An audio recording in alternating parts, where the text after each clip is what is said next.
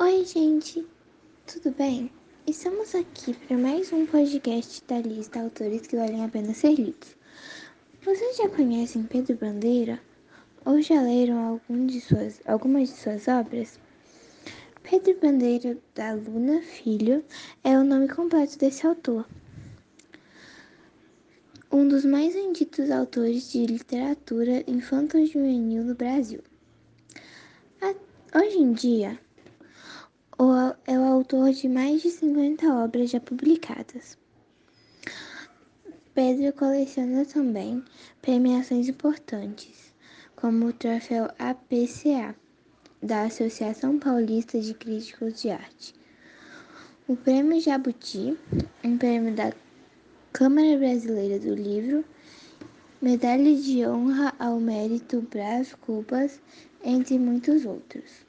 A maioria dos contos maravilhosos termina com a famosa frase: E foram felizes para sempre. Mas o que será que acontece com eles depois que a história termina? Será que os personagens, príncipes e princesas, realmente vivem felizes para sempre? Será que eles ficam para sempre jovens, bonitos e apaixonados? Será que eles envelhecem e têm filhos como todo mundo? O nosso autor de hoje, Pedro Bandeira, escreveu a história O Fantástico Mistério de Feiurim, da qual as, as mais famosas personagens dos contos maravilhosos participam. Quer saber o que acontece depois do final feliz dos contos? Então vamos dar uma palhinha para você, um pouco do início deste livro de Pedro Bandeira.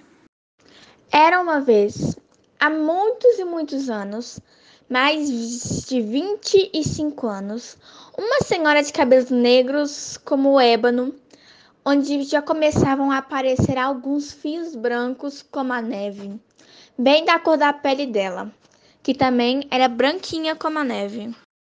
O nome da tal senhora era Branca Encantado.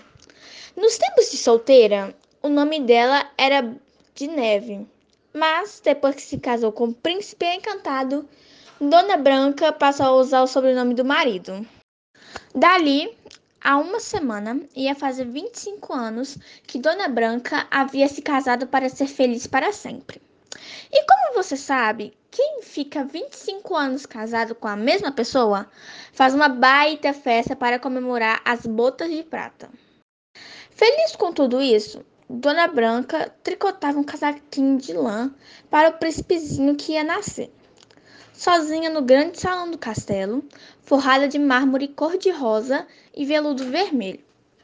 Os filhos estavam na aula de esgrima e as filhas na aula de minueto. O príncipe cantado, como sempre, estava caçando. Foi aí que a grande porta do salão abriu-se e entrou Caio, o lacaio anunciando.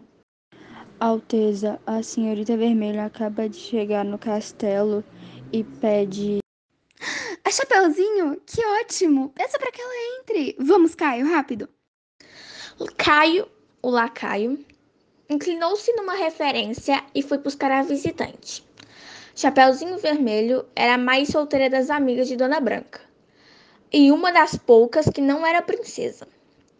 A história dela tinha terminado dizendo que ela ia viver feliz para sempre ao lado da vovozinha, mas não falava em nenhum príncipe encantado.